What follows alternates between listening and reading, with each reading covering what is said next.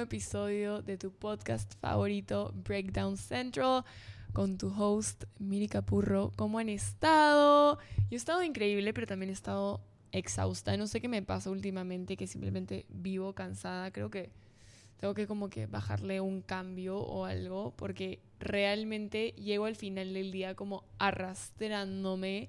Y yo tengo este tema que no puedo dormir muchas horas. O sea, siempre me voy a levantar a la misma hora, salvo que haya salido a juerguear, así, ahí sí me levanto a las 12 del día. Pero si no, imposible que me duerma hasta tarde.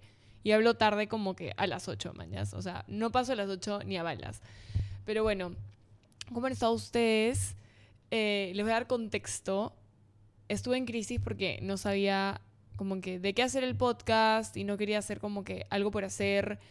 Y obviamente siempre quiero que mi podcast sea lo mejor porque es como que mi bebé y ha ido como que construyendo y hay nuevas personas y siempre quiero que esté como que espectacular y es algo como que, que es tan importante para mí que como que no quiero poner cualquier cosa o algo como que a medias, sin pensar, no sé. Eh, y si no está como que como yo quiero, o en las circunstancias que quiero, no sé, como que no lo grabo, tipo, si no soy en un buen mindset o si no tengo como que algo demasiado claro que quiero comunicarles, tipo, digo, mejor no lo hago. Y simplemente como que estaba posponiendo demasiado grabarlo porque no, no sentía que tenía como que nada demasiado bien hecho como para ofrecerles. Y teniendo esta como conversación interna conmigo misma de como que qué tan exigente estaba haciendo conmigo y mi trabajo, en este caso el podcast, eh, surgió como el tema de esta semana, tipo, esta epifanía y este momento de crisis surgió de lo que vamos a hablar ahorita, que es un tema del cual creo que tengo como un bachelor's degree porque soy de las personas como que más autoexigentes y autocríticas que van a conocer en sus vidas. Em, así que sin más preámbulo, en este episodio vamos a hablar del perfeccionismo, el mal moderno de hoy en día. Creo que es algo que ha ido aumentando cada vez más y más y más con el tiempo. Y estamos como que en una generación que busca ser perfectos, pero que abraza sus defectos. Estoy haciendo comillas con los dedos, sé que no me pueden ver, pero es sarcasmo. Como que abraza sus defectos, pero not really. No sé si me dejo entender.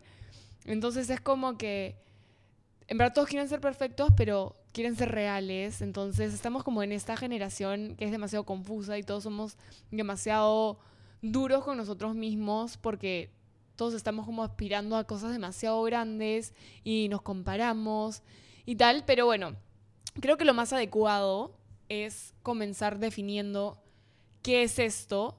Así que eh, tuve que ordenar mis ideas, pero se define básicamente en como la combinación de estándares personales, o sea, los estándares que nos ponemos nosotros mismos que son ya excesivamente altos y, y autoevaluaciones que son excesivamente críticas. Entonces, nos ponemos como estándares muy altos, pero también nos evaluamos bajo criterios también muy altos. Eso es buscar prácticamente la perfección. Y creo que todos tenemos una tendencia a buscar lo que lo mejor para nosotros y solemos como exigirnos a cierto nivel, pero ya cuando escala mayores creo que es cuando comienza a restar más que a sumar y esa autoexigencia muy muy alta es cuando nos lleva a este perfeccionismo y el tema con esto es que las personas que buscan el perfeccionismo sea en cual sea el hábito personal, laboral, en su físico, en su hogar, etcétera, es que este perfeccionismo es indefinido, o sea, nunca realmente llegas a alcanzarlo. Es como un sentimiento que nunca se sacia y es como vacío porque siempre quieres más y más y más y estás inconforme y nunca realmente llega porque no existe. Y esta definición no es de la RAE ni nada, pero simplemente desde mi punto de vista y como yo lo he vivido en mi piel, siento que, que es así. Y es como que perseguir algo y nunca poder alcanzarlo y es horrible porque te sientes como incompleto y no te sientes suficiente.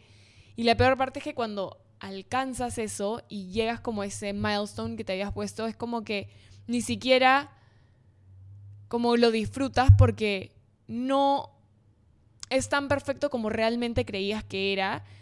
Y ese sentimiento de reward no se siente tan bien porque ni siquiera te diste el tiempo de disfrutar ese logro.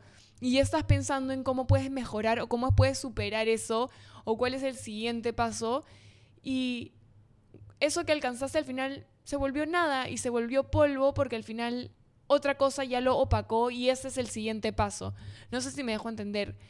Tipo, siento que si bien ser exigente sí es un impulso y te lleva a hacer cosas grandes, eh, depende de la magnitud de esa exigencia. Obviamente siento que a cierto nivel es como una gasolina, pero así como también la gasolina te arranca, también te puedes quemar y puedes como burnout.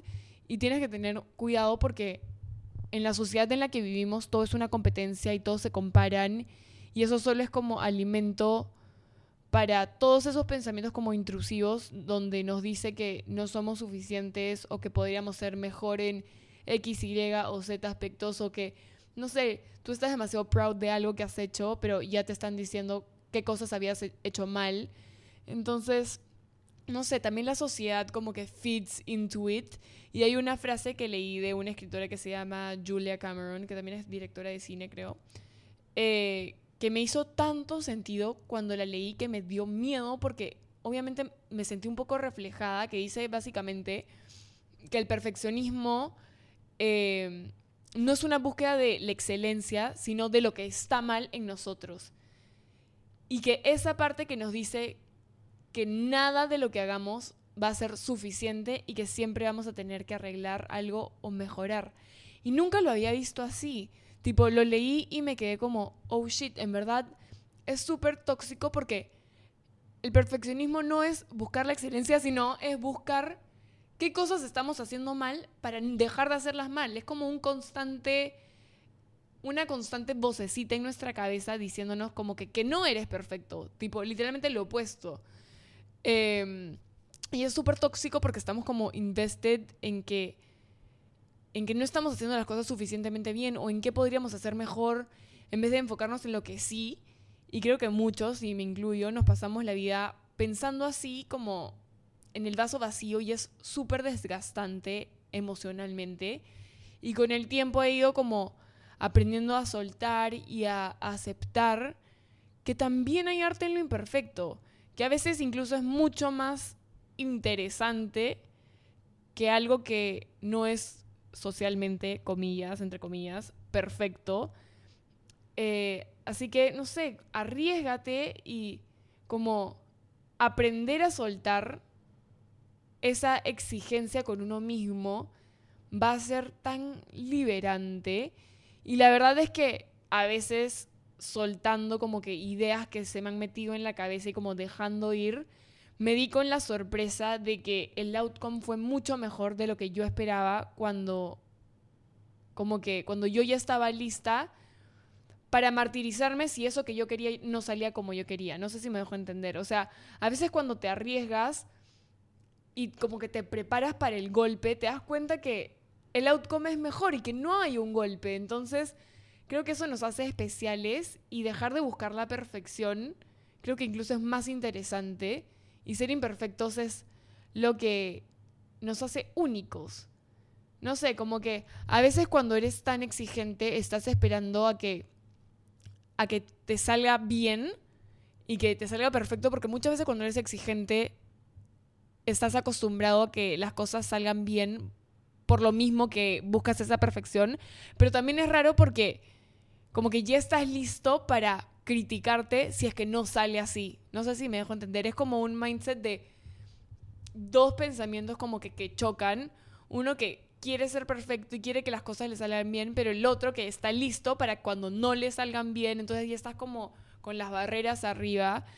Eh, y como dije también la sociedad tipo no iba a nada porque la gran mayoría estamos con este mindset. Entonces todos alimentamos esos pensamientos y cuando vemos que alguien está feliz con sus circunstancias, ven la manera de hacerle saber que debería estar inconforme con su vida, con cómo se ve, con su pareja. Entonces, si tú solo no te martirizas o no te castigas por no ser esta perfección utópica que no existe, la gente igual se encarga de hacerte saber que no deberías estar conforme porque no eres tal, tal, tal, tal, tal, que muchas veces son proyecciones de esas mismas personas. Y es como que te obligan a, comenzar a sentirte inconforme con tu vida. Entonces también como que como sociedad todo eso se potencia diciendo que por eso hay mucha gente deprimida, por compararse con buscar cosas perfectas y muy probablemente no encontrarlas o por abandonar sueños que, que por creer que no son suficientes ni siquiera comenzaron o intentaron perseguir.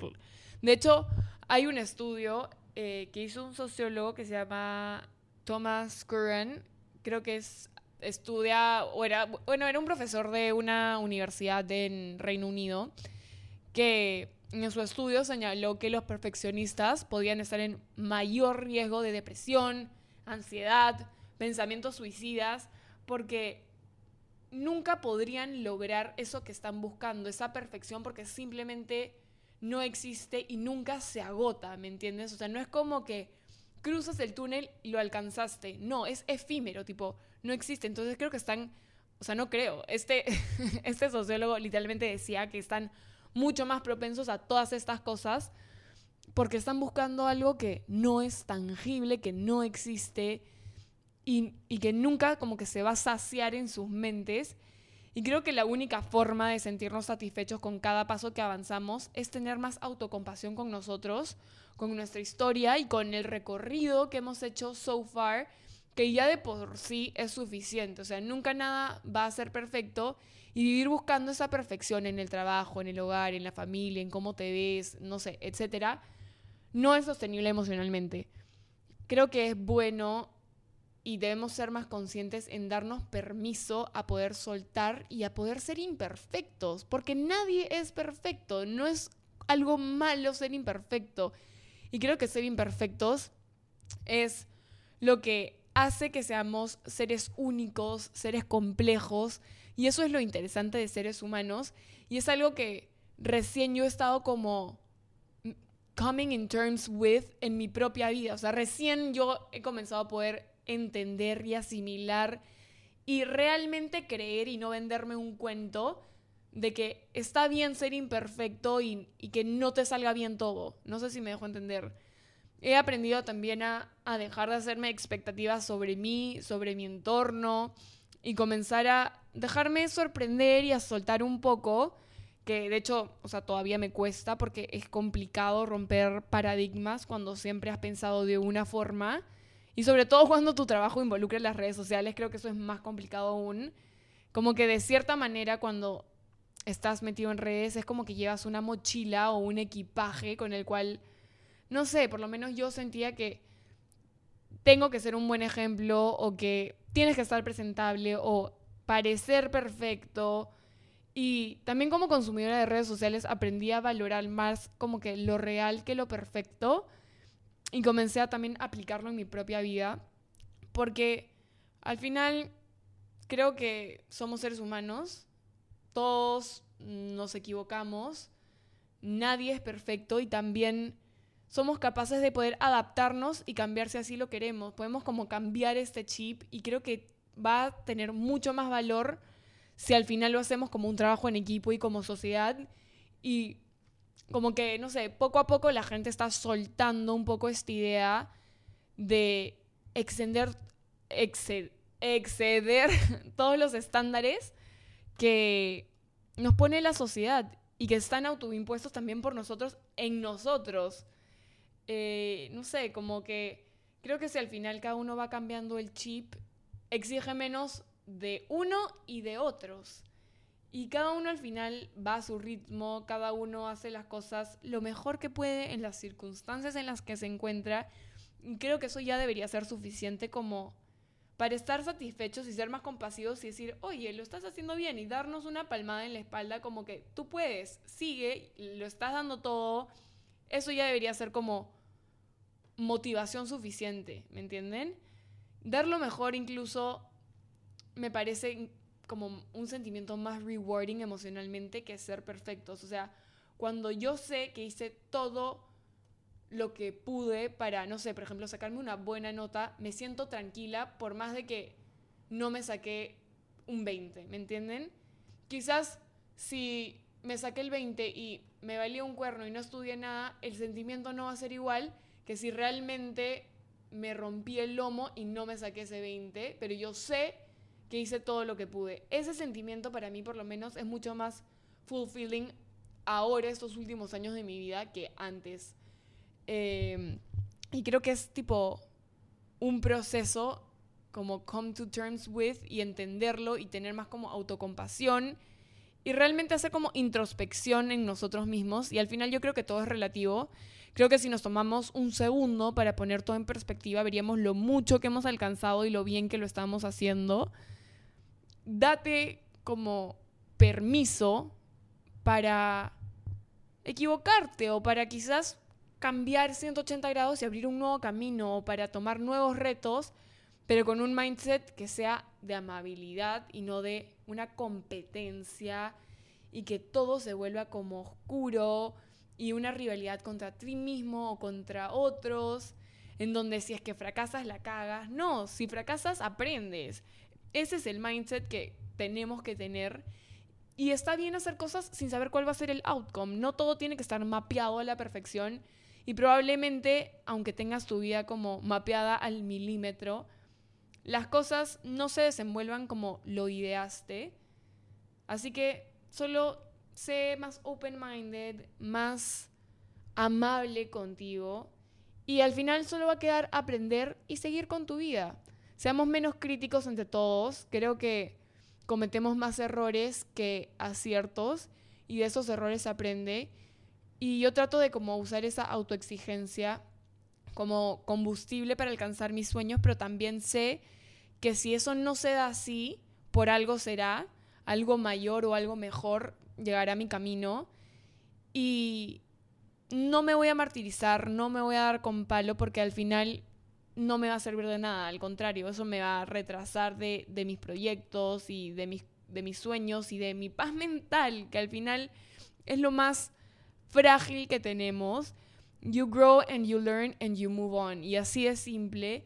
Así que nada, mándenle este episodio a quien crean que debe escucharlo. Espero que les haya gustado. Ha salido realmente del corazón de un momento como de crisis. Y fue una especie de como catarsis para mí, pero sé que a muchos también les pasa igual, así que aquí estamos para aprender y avanzar. Y ya saben, más autocompasión, menos perfección. Los quiero y nos vemos en el siguiente episodio de Breakdown Central. Les mando un beso enorme. Bye.